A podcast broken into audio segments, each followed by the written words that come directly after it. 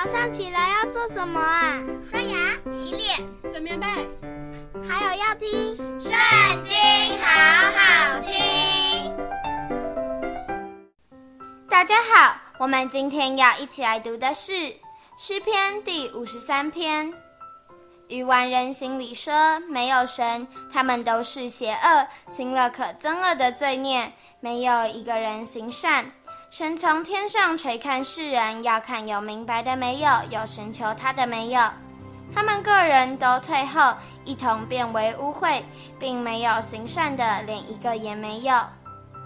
作孽的没有知识吗？他们吞吃我的百姓，如同吃饭一样，并不求告神。”他们在无可惧怕之处就大大害怕，因为神把那安营攻击你之人的骨头散开了。你使他们蒙羞，因为神弃绝了他们。但愿以色列的救恩从锡安而出，神救回他被掳的子民。那时雅各要快乐，以色列要欢喜。今天的影片就到这里结束了，大家下次也要和我们一起读经哦，拜拜。